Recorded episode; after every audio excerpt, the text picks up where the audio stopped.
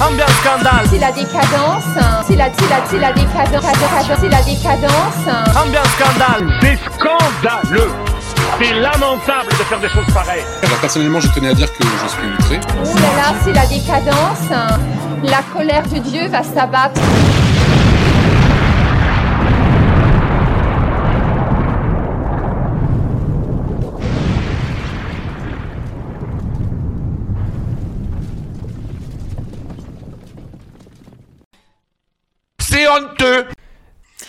Yo yo yo les petits potes, on se retrouve avec une nouvelle série de podcasts qui sera consacrée au scandale qu'il y a pu avoir au cinéma. Car oui, le cinéma n'a pas toujours été bien vu. Lorsqu'il naît, il inquiète, il affole. Le public a toujours ressenti un malaise en même temps qu'un plaisir trouble devant ce spectacle que l'on célèbre dans le noir. Reflet de l'inconscient, le septième art ne risquait-il pas de projeter des images du diable, de refléter le mal? La censure n'est pas la seule manifestation répressive à se dresser contre les films considérés comme des dangers. Nombre de longs métrages ayant provoqué de l'indignation des foules, la mobilisation des clergés, sans pour autant être interdits ou pénalisés. L'histoire du cinéma regorge d'œuvres qui ont déchaîné passion, polémique, débat.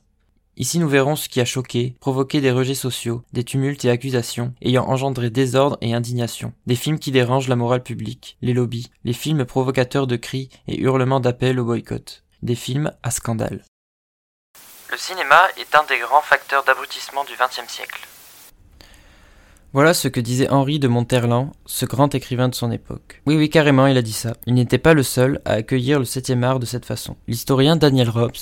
Le cinéma est un art qui se complaît dans ses condamnables errements. L'écrivain Georges Duhamel. Les plaisirs du cinéma sont offerts au public sans qu'il ait besoin d'y participer autrement que par une molle et vague adhésion. Et le critique Paul Soudet. Le cinéma n'est pas l'affaire d'un critique sérieux. Le cinéma, c'est de la crotte de pique.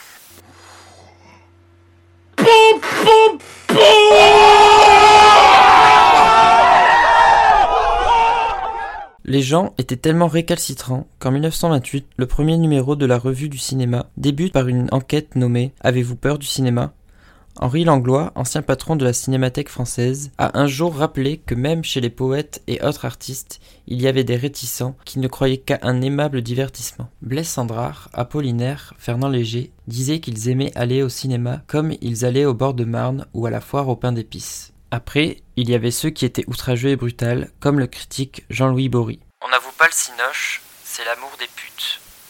Merci Jean-Louis. Il faudra beaucoup d'années, des décennies même, pour que la condescendance intellectuelle envers le cinéma cesse. Mais qui pouvait bien avoir peur? Les aficionados de théâtre qui, avec le cinéma parlant, étaient terrorisés à l'idée que cet art si noble meurt. Aussi les défenseurs de la morale, soucieux d'éviter que le peuple ne se dévergonde au contact de cet art forain. Les premiers films étaient projetés dans des lieux louches, dans les quartiers de mauvaise réputation, boulevard du crime et de la prostitution. Aux États-Unis d'Amérique, le cinéma attire la population des bidonvilles en premier. Les projections sont organisées par des intrigants personnages, comme le brocanteur de fourrure et futur fondateur de la Paramount, Adolphe Zukor, ou bien le fripier William Fox qui sera à la tête de l'industrie portant son nom, et enfin Karl Lemmel qui vend aussi des habits avant de créer Universal. Il projette des films dans l'obscurité, des films qui sont suspectés de mettre du désordre dans les âmes, d'attirer le goût pour le péché. Le cinéma est par essence un scandale au sens premier du mot ce qui fait tomber dans le mal. Attirés par l'argent, les exploitants et les fabricants de caméras se livrent une guerre sans merci. Les premiers ne respectent pas la législation imposée par les seconds, car ils achètent des caméras étrangères non soumises au brevet d'Edison. Le plus gros groupe de producteurs engage des détectives privés pour connaître l'identité des hors-la-loi et afin de casser les caméras illégales, mais aussi pour protéger les studios, revolver à la main. C'est un western à cette époque. Chacun fait ce qu'il veut et souvent c'est illégal comme la fois où Carl Lemmel, patron d'Universal, enlève Mary Pickford pour la faire jouer dans un film de son studio. Sa mère l'avait suivi dans un remorqueur accompagné de la police, doté de quelques mandats d'arrêt. Puis s'enchaîne la guerre des plagiats et des contrefaçons. Tout le monde arbore une moustache en brosse à dents, un chapeau melon et une canne, tentant de triompher comme Chaplin. Les scandales ne cesseront pas car le septième art ne cesse d'être l'endroit des batailles et d'innovations industrielles techniques, artistiques. On passe du mets au parlant et du noir et blanc à la couleur, mais aussi parce qu'on commence à montrer tous les aspects de l'amour de façon imagée. Et enfin, surtout parce que Hollywood devient la capitale du péché. D.W. Griffiths, le réalisateur de La naissance d'une nation, organise des orgies pédophiles composées de figurants. Olive Thomas, jeune célébrité, première garçonne, mariée au frère de Mary Pickford, est retrouvée morte en 1920, nue, une fiole de poison à la main. Elle avait 25 ans. Même année, Roscoe Arbuckle, et Fatty, acteur de comédie burlesque que tout le monde s'arrache, lancé par Max Sennett, est accusé d'avoir violé et provoqué la mort de Virginia Rape lors d'une soirée dionysienne. Quatre jours après la soirée de Fatty, elle meurt suite à une péritonite due à une rupture de la vessie. L'acteur est arrêté pour viol et homicide. Il sera acquitté deux ans plus tard. Il sera alors sur une liste noire à Hollywood, personne ne veut de lui dans ses films, jusqu'en 1932, où il décroche un contrat chez la Warner. C'est alors qu'il sort un premier court métrage qui est un succès. Le deuxième est un succès aussi, troisième, rebelote. La Warner est ravie et décide de prolonger le contrat pour un long métrage. Fatih signe, rentre chez lui, il s'endort et ne se réveillera jamais. Il n'aura même pas eu le droit à une mort violente. Bref, continuons et retournons en 1922 où William Desmond Taylor, metteur en scène en vogue, se fait assassiner dans sa villa de Westlake Park. Norma Desmond, jouée par Gloria Swanson dans Boulevard du Crépuscule, fait référence à son second prénom et au nom de son amie actrice Mabel Normand. Mabel Normand d'ailleurs, qui, un an plus tard, voit sa carrière prendre fin quand son chauffeur et amant met une balle de revolver dans un invité lors d'une fête préparée par Edna Purviance. Poursuivons dans le luxe avec William Randolph Hearst, le grand patron des journaux à scandale, qui se trouve sur son yacht avec toute la sphère hollywoodienne. Lui, il est fou de Marion Davis, qui est très proche de Thomas Inch, réalisateur considéré comme l'inventeur du western. Ce soir-là, Inch meurt brutalement. Les versions officielles je fais les guillemets, parlent d'une crise cardiaque ou de crise d'indigestion. Mais on disait dans les couloirs que Hearst aurait tiré sur Inch après l'avoir vu dans les bras de Marion. Autre hypothèse encore plus folle, Inch aurait bu un cocktail empoisonné destiné à Chaplin qui aurait embrassé Marion Davis trop tendrement. À peu près 25 ans d'existence et cela suffit au cinéma pour devenir un royaume à scandale dont la capitale est Hollywood.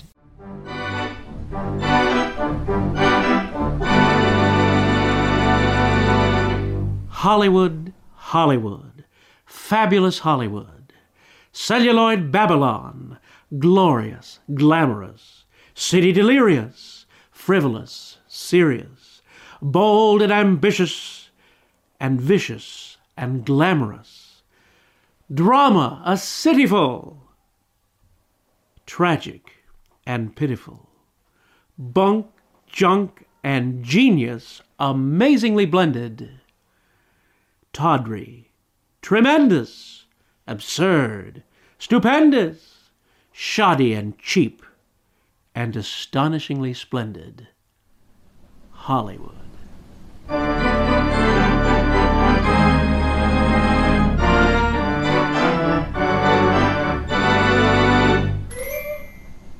Maintenant que nous avons fait un petit tour des meurtres à Hollywood, allons du côté du sexe et du suicide. Eric von Stronheim, grand réalisateur connu pour être celui ayant utilisé en premier l'ironie dans le cinéma, organisait des partouzes sur les tournages de ses films. Thelma Todd, ancienne partenaire des Marx Brothers, est retrouvée morte dans le garage de son amant, asphyxiée au monoxyde de carbone. Son avocat dira qu'elle s'est fait assassiner par des tueurs à gages siciliens auxquels l'actrice avait refusé une complicité de raquette dans la salle de jeu clandestine dont elle était propriétaire. Enchaînons avec les suicides. Arletta Duncan, plus connue pour son suicide que pour sa carrière d'actrice. Elle est allée tout en haut d'un gratte-ciel, en sous-vêtements. Elle a brûlé ses albums de coupures de presse, ses lettres de fans. Elle s'est mise nue et a sauté sur des massifs de cactus.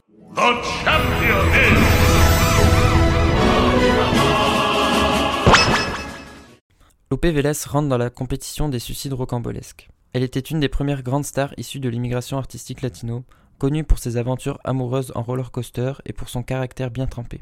Un soir, elle orne sa maison d'une centaine de corbeilles de fleurs, plonge dans une robe dorée, se recouvre de bijoux, profite d'un festin aux chandelles, envoie les domestiques chez eux, monte dans sa chambre et engloutit un tube de séconal, des somnifères méga puissants.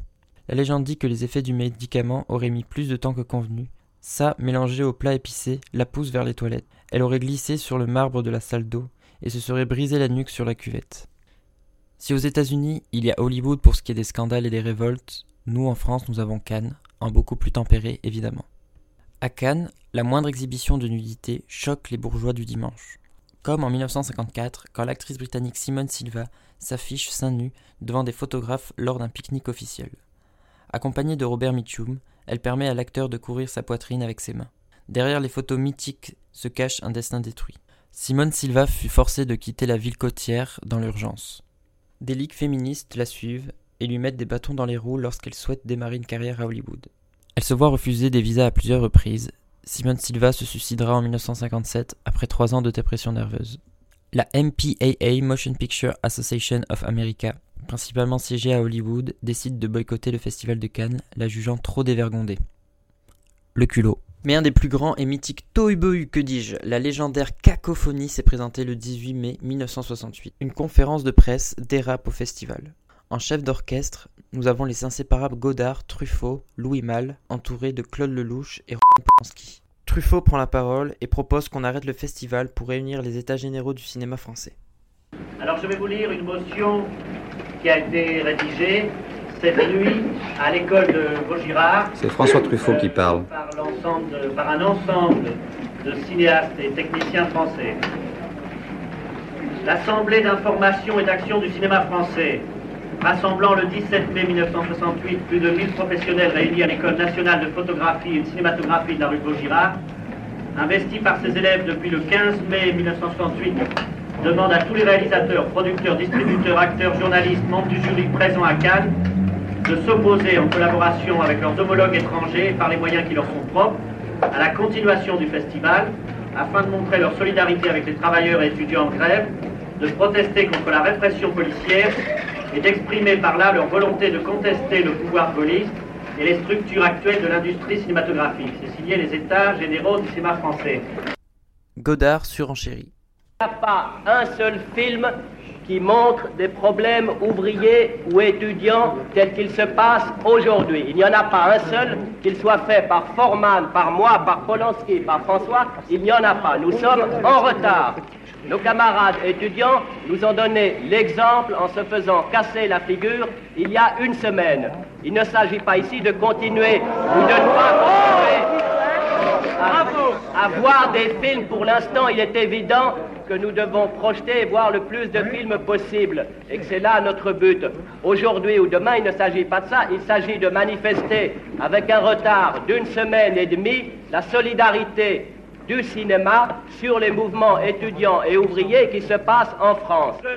L'après-midi, Godard, Truffaut et les autres s'accrochent au rideau pour empêcher la projection d'avoir lieu.